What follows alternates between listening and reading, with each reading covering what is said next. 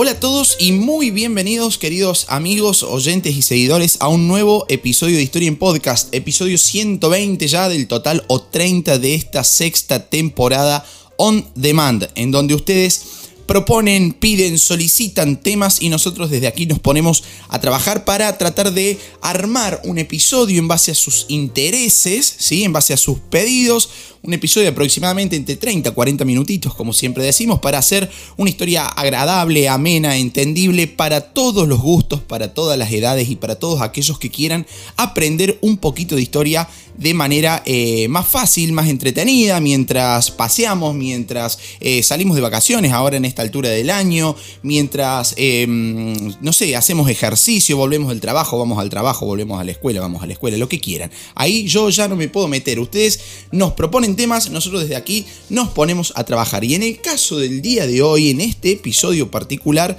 sin duda alguna, sin duda alguna, no miento en esto, debe ser el tema uno de los temas más pedidos de la historia del podcast. Muchísimos, pero muchísimos mensajes y solicitudes desde siempre, desde el inicio de Historia en Podcast, desde la apertura de nuestro Instagram, ¿sí? En donde ahí ya empezamos a tener un contacto mucho más fluido. Eh, que me vienen eh, haciendo llegar mensajes, digamos, ¿no? ¿Por qué no hablas de masonería? Hacete un episodio sobre los masones, habla de la historia de la masonería en el mundo, en Argentina, en América y bla, bla, bla, y bueno, una etcétera larguísima, ¿no? ¿Y qué pasó? ¿Por qué ustedes dirán, eh, eh, sí, tanto te lo pedía, tanto lo pedía, y, y por qué no lo hiciste? Bueno, hay una cuestión no menor acerca de la masonería, que son muy escasos los buenos libros sobre el tema, muy escasos, no nos olvidemos que estamos hablando de una logia que estuvo eh, marcada por la discreción, por el silencio, algunos dirán por el secreto, por cierto ocultamiento, ¿no? Entonces, meterse dentro del análisis de la masonería no es una tarea fácil. Y hace muchísimo que vengo armando este episodio porque, bueno, eh, es difícil encontrar, como les digo, bibliografía y fuentes confiables, em, fidedignas, si se quiere, para poder acercarles un buen eh, episodio, ¿no? Y, y debo confesar algo, de entrada nomás, eh, es un episodio que, como les dije recién, me, costó muchísimo encontrar trabajos eh, buenos, ¿sí? Eh, bastante sólidos en cuestiones de, de, fuentes y de análisis de fuentes sobre masonería. Pero es un trabajo que llevo realizando hace más de un año y medio. Sí, escucharon bien, este episodio lo vengo armando hace más de un año y medio. Puedo decir ahora que acaba el episodio de masonería que tanto han solicitado, querido y por sobre todas las cosas, creo yo, han merecido por estar aguantando este podcast hace más de dos años, llegando ya a los 120 episodios. Bien, entonces, vamos a alargar nomás con la masonería, este tema en el que todos creemos saber eh, muchísimo y en el que al mismo tiempo nadie conoce demasiado, ¿no? Un tema con, eh, con muchos libros escritos, pero bueno, la mayoría de ellos son ficciones, con datos poco o, nada comprobables, ¿no? Porque no nos olvidemos que dentro de la, de la, masonería no es un objetivo primordial así contar a viva voz todos sus logros, todos sus proyectos, ¿no? De hecho, acá aparece algo clave, eh, nomás para, para, empezar, digamos, ¿no? Todos dicen, o al menos la gran mayoría eh, piensa que la masonería es una actividad oculta. Y para mí, desde mi punto de vista, en base a lo que he podido leer y analizar y estudiar, eso no es tan así, digamos. De hecho, para mí no es así. ¿sí? Eh, si uno, eh, de hecho, vamos, vamos, a hacer una práctica, digamos. ¿no? No, no, no, no simplemente me crean, sino que vamos a comprobarlo. Googleen la siguiente dirección. Pongan en su buscador de Google la dirección Perón 1242. ¿Sí? En, Ciudad de Buenos Aires. Eh, si, me escuchan desde Argentina, por ejemplo, pongan, Google en la dirección Perón 1242. O, por ejemplo, si me escuchan desde España, Juan Ramón Jiménez 6 pongan esa dirección en, Google Maps. O la calle Doctor Mario Casinoni 1481 si me escuchan desde Uruguay. Y así podemos estar un largo rato más país por país. ¿Qué sucede? Esas son las sedes centrales de las principales logias masónicas de estos países que he ido nombrando, no están ocultas, ¿sí? están a la vista de todos, de hecho son, eh, son, son, son, buscables, digamos, ¿no? son, son encontrables. La masonería no es una organización ocultistas. Sí podemos decir que es cuando menos discreta, ¿sí? No, secreta, no oculta, sino discreta. De hecho, si colocan en, su, en su, buscador de Google el, edificio de la Gran Logia y acá averigüen, eh, agreguen, digo, el gentilicio que quieran, pongan la logia argentina, española, uruguaya, mexicana, etcétera, etcétera, van a encontrar toda la información acerca de esa organización en cada país, su edificio, su página web, sus requisitos para entrar, absolutamente todo. Así que eso de que los masones son una logia secreta, yo lo descartaría de arranque nomás, porque eh, podemos decir una logia discreta, ¿no? Que es bastante diferente a una logia secreta. Otro punto no menos importante es que eh, no existen registros escritos sobre lo que se trata en cada una, lo que se trata y lo que se trató en cada una de las reuniones masónicas, reuniones masónicas que son llamadas eh, formalmente por los masones como tenidas, las famosas tenidas, estas reuniones, no quedan registros escritos de eso, ¿no? Eh, escasamente eh, han quedado documentadas. Entonces, muchos historiadores del tema caen en la obligación de armar la historia a través de los relatos de testigos, de viejas historias, y eso eh, lleva una dificultad enorme, ¿no? Entonces estamos ante una temática que genera ciertas fantasías, que tiene un aura de misterio que atrapa a, cualquier persona, ¿no? De hecho, es uno de los temas más pedidos aquí en Historia en Podcast. Eh, hecho por el cual también lleva a que la mayoría de las opiniones eh, populares que se tienen sobre la masonería sean fallidas o sea, eh, sean erróneas, digamos, y no, no es que la estoy juzgando, digo, porque es un tema con este halo de misterio, de silencio, de discreción, algunos dirán ocultismo, yo ya dije que lo descarto de, arranque, pero bueno, cada, cada posición es válida. Entonces, la cabeza, la mente, aventura, posibilidades, hipótesis, aparte de que han existido eh, a lo largo de la historia instituciones, digamos, que, que, han tenido un fuerte peso de la masonería, muy, muy marcadas por la masonería, ¿no? ¿Por qué? ¿Qué pasa?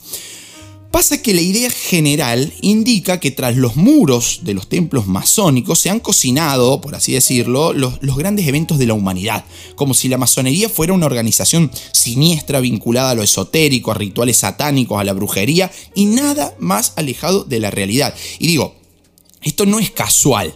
Esto estuvo fogoneado por ciertas instituciones de gran importancia y de gran peso específico en la historia universal, sobre todo en la historia de Occidente, ¿no? Y supongo que calculo yo, ¿no? Que ya habrán adivinado ustedes quién eh, está o estuvo detrás de este desprestigio hacia la masonería. Y si no lo han hecho, se los digo yo, fue la Iglesia Católica.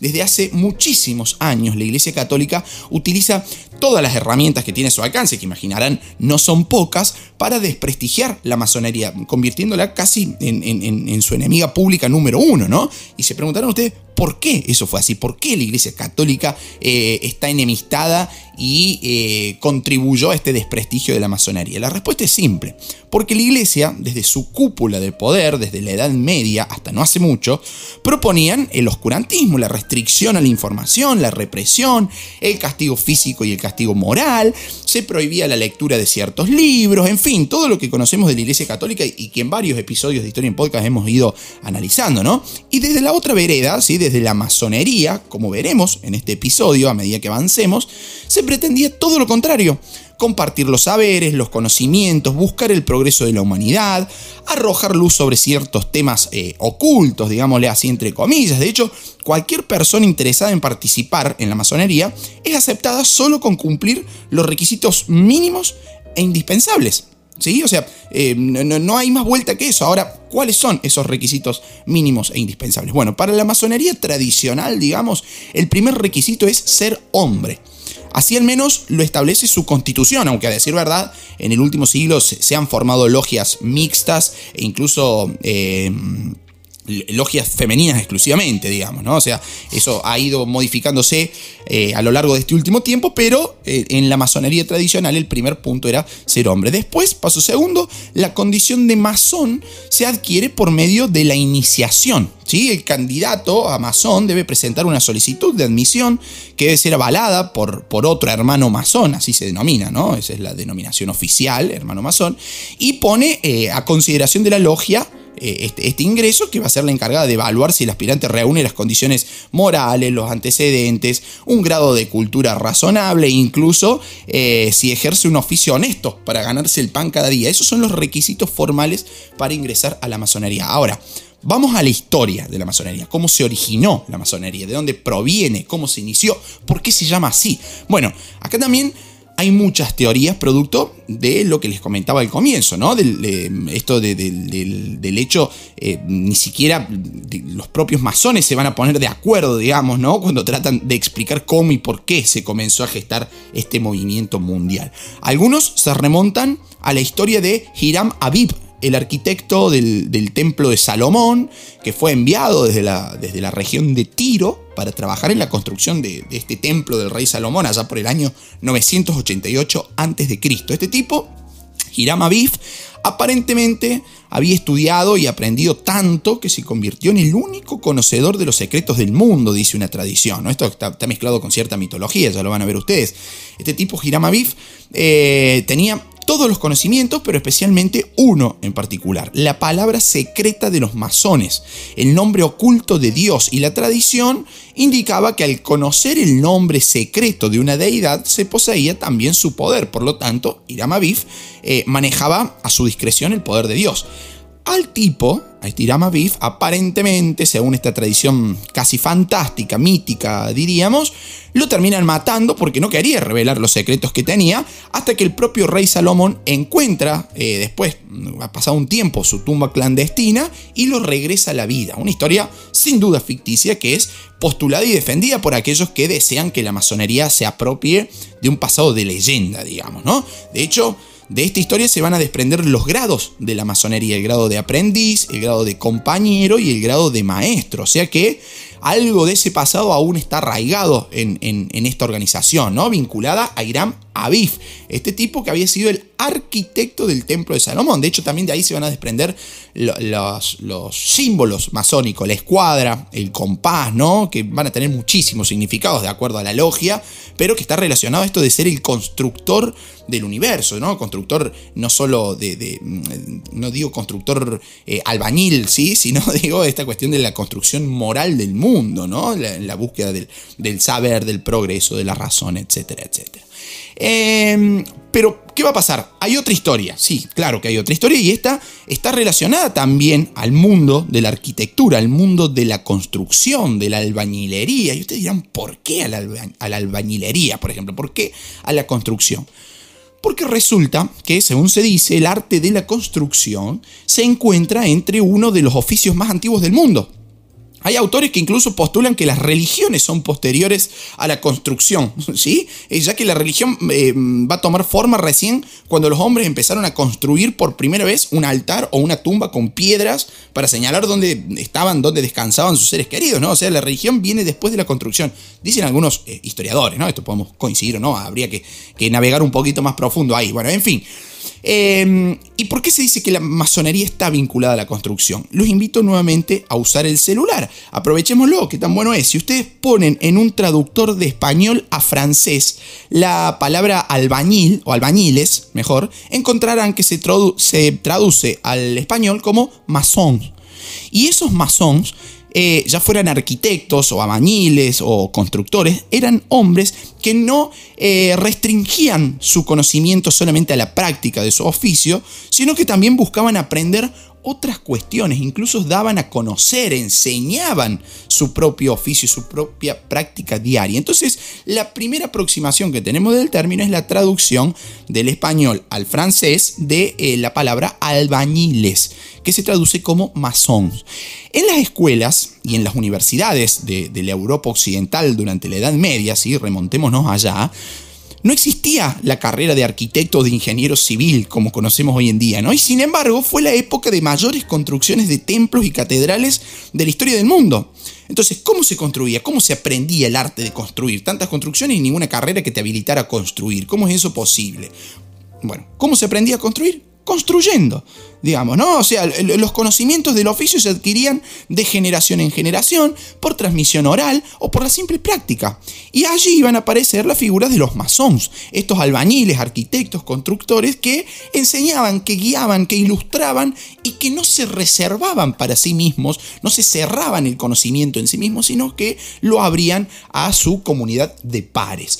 Y para hacer un interesantísimo juego de palabras, les cuento lo siguiente. La palabra francesa masón proviene del latín eh, medieval machio. En plural, machiones. Si lo decimos en italiano sería machiones. Que a su vez viene del antiguo germánico majón, que significa el que hace. Y de esa palabra germánica, majón, eh, después, digamos, derivada al, latín como macho, em, van a derivar dos verbos muy conocidos en la, en la lengua inglesa y en la lengua alemana. En inglés, el verbo to make y en alemán, machen. Ambos significan hacer. De ahí proviene etimológicamente la masonería. De hecho, en Francia a los masons, es decir, a los arquitectos y albañiles, constructores de esos momentos, eh, se los conocía como albañiles libres. Libres de hacer y de pensar, ¿no? Por eso se los llamó franc mason albañiles libre, y cuando esa palabra cruzó el Canal de la Mancha y llegó a Inglaterra, se la tradujo como Freemason. Y en ese punto de la historia puede surgir la pregunta de cómo empezaron a juntarse por primera vez estos masones, cómo le dieron forma a su organización. Bueno, en realidad los maestros de obras, los albañiles, los arquitectos, todos aquellos oficios relacionados de una u otra forma a la construcción, porque acá podemos eh, hablar de los talladores de piedra, por ejemplo, de los escultores también, se reunían en las famosas guildas o logias, una especie de gremios medievales con forma de, de fraternidades, de cofradías, en donde se divulgaban los conocimientos de esas prácticas, de esos oficios. Recordemos que eran oficios que no se enseñaban en escuelas o, eh, en universidades, como dije en su ratito, ¿no? Entonces los tipos ahí adentro buscaban el perfeccionamiento técnico de sus oficios, allí también veían la forma de ayudarse mutuamente, de preservar su labor y un amplísimo etcétera. Allí se guardaban los secretos del oficio y para ser aceptados en esas logias, en esas guildas, había que mostrar cierta aptitud técnica y también condiciones morales, por lo que era necesario atravesar una ceremonia de iniciación, ¿no? Al, al, ingresar se poseía el título de aprendiz, luego se accedía al título de compañero y por último al de maestro. Para que se ubiquen más o menos en tiempo y en espacio, estamos hablando eh, de la profundidad de la, de, la, Edad Media, ¿no? de la Europa Occidental en torno al siglo X, siglo XI. Y por esos años, en Europa se había extendido la idea de que el mundo se iba a acabar en el año 1000. Algo que sucedió también, algo similar, yo era muy pequeño, sí, pero en el año 2000 pasó algo similar, ¿no? Se iba a terminar el mundo. Bueno, en el año 1000, ¿sí? En plena Edad Media, también eh, surgió este temor de que el mundo iba a llegar a su fin y por eso se dio una especie de oleada de construcción de catedrales. ¿Por qué? Para suplicarle a Dios que ese final del mundo no llegara. Y adivinen qué pasó. Efectivamente, eh, las súplicas dieron resultado, ¿no? El mundo no se acabó.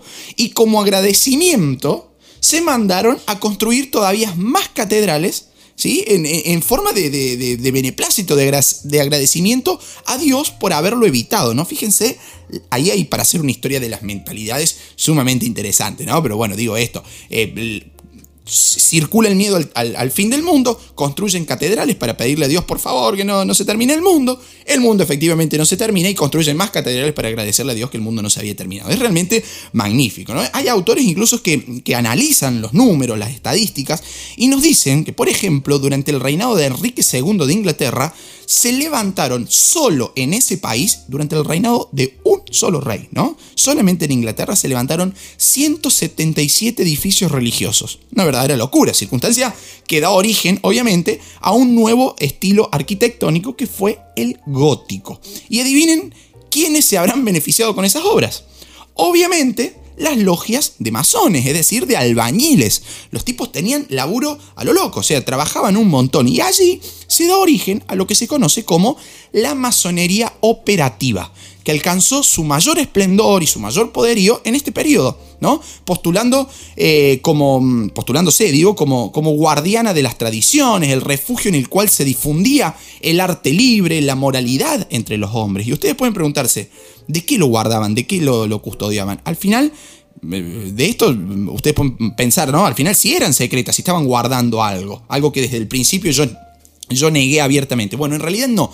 Los tipos lo guardaban del control súper estricto de quién era la moderadora de la moralidad, del arte y del pensamiento medieval, la Iglesia Católica. La gran eh, persecutora de los masones, que, promovían la libertad de pensamiento, del arte y sobre todo la difusión de, eh, todo esto sin restricciones, fue la iglesia. ¿Sí? la Iglesia Católica estaba en contra de, esa libertad así como súper amplia de pensamiento, de, de, ideas, de difusión. ¿sí? Eh, eso estaba contrario al, oscurantismo y al, secretismo eclesiástico, digamos, ¿no? De hecho, ahí, en este periodo, se van a definir los tres pilares de la moralidad masónica que son la transparencia, la justicia y la honestidad. Fíjense qué, hay de raro en eso, digamos, qué hay de, de, esotérico en eso. Absolutamente nada, ¿no? Y si bien la masonería, que solo reunía a gente del oficio específico de la construcción, ¿no?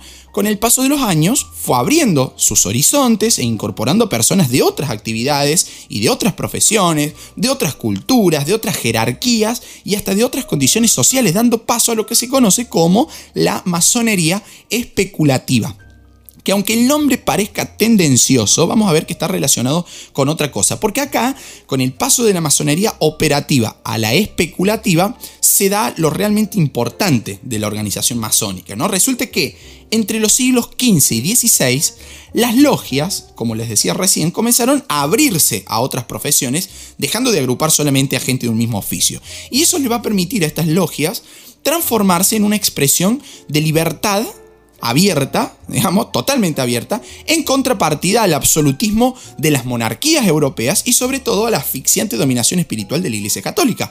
En sus reuniones, que como ya dije se llamaban en realidad tenidas, las famosas tenidas masónicas, los masones, que a decir verdad ya no eran solo masones en el sentido literal de la palabra, es decir, albañiles, constructores, sino que estaba abierto a la comunidad, comenzaron a socavar los cimientos del oscurantismo medieval, incluso casi ya tardo medieval, ¿no? La cuestión del absolutismo monárquico, así como muy rígido, la cuestión del control espiritual de la Iglesia Católica, como les decía recién. Así, por ejemplo, se va a fundar ya en el siglo XVIII la Gran Logia Unida de Inglaterra, la cual es considerada la primera gran logia de la masonería especulativa en el año 1717 y es tomada como la gran logia madre de la masonería. ¿Y saben hacia dónde apuntaron las, las acciones específicas de la masonería inglesa?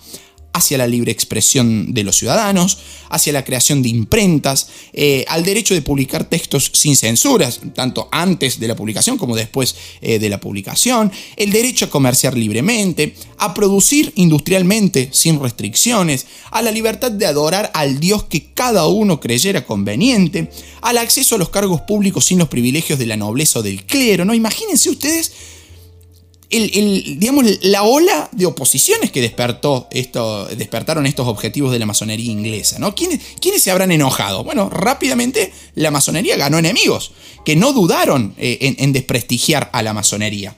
¿no? Eh, vamos a tener a la monarquía por un lado, ni más ni menos, y a la Iglesia Católica por otro. De ahí lo discreto y no lo secreto de la masonería. Lo discreto porque eh, los tipos estaban siendo verdaderamente perseguidos, ¿no? Y estas cosas que proponían, que buscaban, eh, hoy nos pueden parecer simples, pero por ejemplo la, mm, eh, creación de imprentas. Ustedes dirán, ¿qué tienen que ver los masones con la libertad, con la mm, creación de imprentas? La creación de imprentas permite eh, justamente producir textos de divulgación de conocimiento de manera libre, abierta. Y eso sabemos que en el pensamiento medieval estaba casi estrictamente prohibido, digamos. ¿no? Entonces, eh, esa difusión, esa divulgación del conocimiento que buscaban los masones se encontraba eh, cortada eh, por, por, el otro lado, ¿no? por la otra punta del, ovillo, digamos, ¿no? por el círculo de poder de, esos momentos, ¿no? Eh, por eso digo, estas cosas hoy nos pueden parecer simples, pero para quienes conocen de historia o para quienes, eh, acá vamos a hacer propaganda, quienes han escuchado historia en podcast desde hace ya algún tiempo, en donde hemos analizado todos estos años que estamos hablando, todas esas coyunturas, eh, sabrán en realidad que nada de eso era fácil, digamos, ¿no? Los tipos, estos masones eran unos verdaderos adelantados para su época. Incluso algunos historiadores van a decir que los asuntos que los tenían ocupados y preocupados estaban muy por encima de las demandas que, eh, provenían del resto de, la sociedad, ¿no? Y esto es para pensarlo, o sea, estaban tan adelantados que la sociedad iba pidiendo alguna cosa y los masones ya estaban pensando 100 años más adelante, o sea, unos, unos verdaderos adelantados a su tiempo. Ahora, ¿qué buscaban los masones? Bueno, su doctrina iniciática, por así decirlo, es la búsqueda de la verdad basándose en la práctica de las virtudes y en la investigación. Y para eso, para lograr su objetivo, que es alcanzar la verdad, la masonería no conoce otro límite más que el de la razón humana. Y acá quizás encontremos otra de las causas por la cual fue atacada por la Iglesia Católica, ya que según la Iglesia hay verdades reveladas que no pueden ser examinadas y mucho menos eh, discutidas, ¿no? Mientras que en la masonería pasa todo por el tamiz.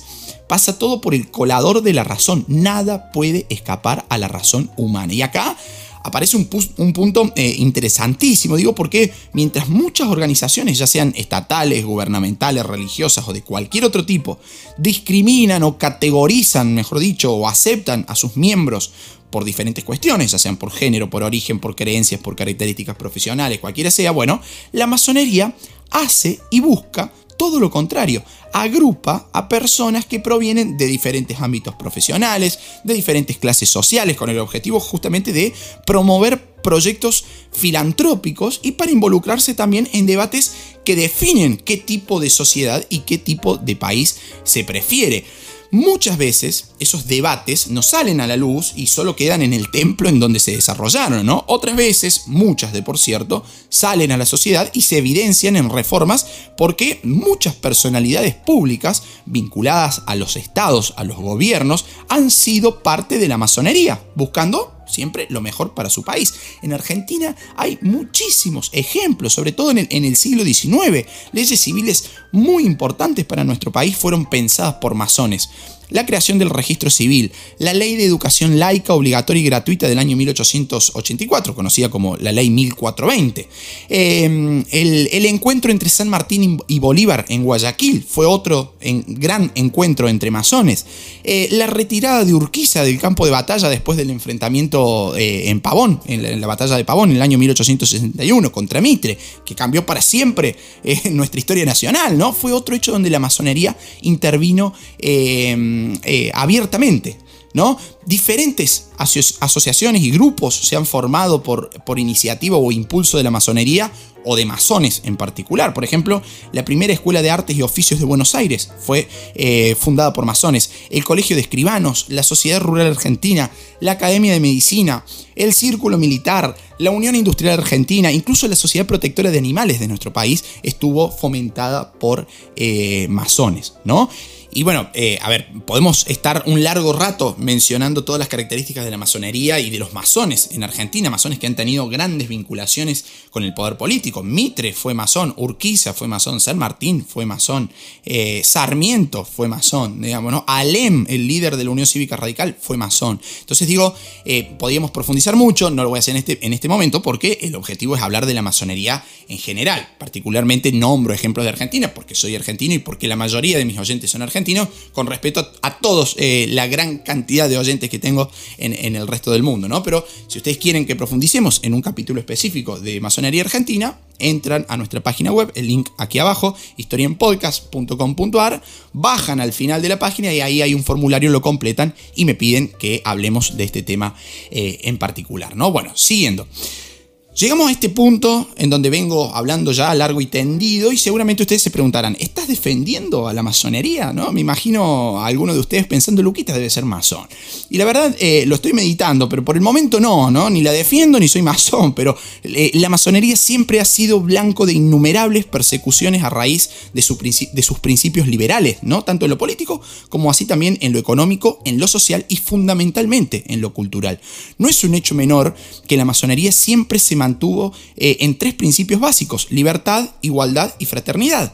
¿Les suenan de algún lado esas palabras como eslogan? Claro que sí, de la Revolución Francesa. La masonería se vinculó estrechamente con los grandes movimientos revolucionarios de fines del siglo XVIII, allá en Europa y también acá en América, con las revoluciones independentistas. Por eso tantos líderes revolucionarios americanos se encontraban agrupados en logias, todas vinculadas a Londres, como Belgrano, como San Martín, como Bolívar, como Carlos María de Alvear y un amplísimo, un amplísimo, etcétera. Hecho que llevó a que no solo la Iglesia Católica persiguiera a los masones, sino también diferentes poderes estatales y gubernamentales. Por ejemplo, cuando los nazis ocuparon casi toda Europa en pleno siglo XX, eh, los grandes maestres de, las grandes logias europeas fueron asesinados en campos de concentración. Y no me crean a mí, Google, eh, si quieren, eh, los puede sacar de la duda en, este caso también. El caso, por ejemplo, de Richard Schlesinger, de Germanus van Tongeren, entre tantísimos otros, ¿no? líderes de logias europeas sobre todo de la parte oriental de Europa, que han caído bajo el régimen nazi y que murieron exterminados como millones de personas en campos de concentración. En fin, este tema da para hablar muchísimo. Estaría y sería hermoso profundizar, por ejemplo, en los grandes masones argentinos, pero como les decía recién, a eso lo dejamos para otra oportunidad si es que ustedes lo desean. Eh, ya les dije recién, háganoslo saber a través de nuestra página eh, solicitando el tema. En fin, hemos tenido un análisis así muy general de la masonería, sus orígenes, su origen mítico, su origen eh, práctico, si se quiere, la masonería operativa, eh, la masonería especulativa, ¿sí? la masonería detrás de los grandes líderes eh, liberales, si se quiere, detrás de las grandes revoluciones que buscaron acabar con el poder absolutista, con el poder monárquico y disputándole también poder a la iglesia, con cientos de leyes laicas que buscaban secularizar el Estado, ¿no? Separar iglesia de Estado. Bueno, detrás de todo eso estuvieron los masones, que de secreto, de secreto, a mi criterio, no tuvieron nada. Sí tuvieron de discreto, ¿sí? Porque los enemigos a los cuales estaba enfrentando en determinados momentos de la historia eran enemigos verdaderamente muy peligrosos, los cuales contribuyeron a su desprestigio, a esto de que en realidad se habla de brujería, de esoterismo, de em, cuestiones espirituales. Bueno, en realidad la masonería va mucho más allá de eso y espero haber sido claro en este episodio. Este ha sido un mero episodio descriptivo sobre la masonería a nivel mundial. Espero que les haya gustado y si es así, eh, los espero en nuestro Instagram, Historia en Podcast en nuestra página web para comprar nuestros libros. Ha salido ya el libro de temporada 3 sobre la etapa de historia argentina, lo pueden conseguir en nuestra tienda, acercarse por nuestro Instagram y, por qué no, también si lo desean, más allá de que Historia en Podcast es fundamentalmente un proyecto de divulgación histórica totalmente gratuito. Pueden escuchar los episodios cuantas veces quieran, en el lugar que quieran, de la forma en la que quieran, pero si lo desean pueden colaborar económicamente con este canal a través de cafecito.app si nos escuchan desde Argentina o a través de PayPal si nos escuchan desde cualquier otro país del mundo. ¿Cómo? Encuentran los links en nuestra página web historienpodcast.com.ar. Amigos, ha sido un gusto encontrarlos nuevamente. Espero haber estado a la altura y si así, si así ha sido, eh, espero sus mensajes en nuestro Instagram o a través de nuestra página web. Como siempre, un cariño enorme a todos y gracias por seguir aquí firme después de 120 episodios aprendiendo juntos algo de historia. Hasta un próximo encuentro. Chao, chao.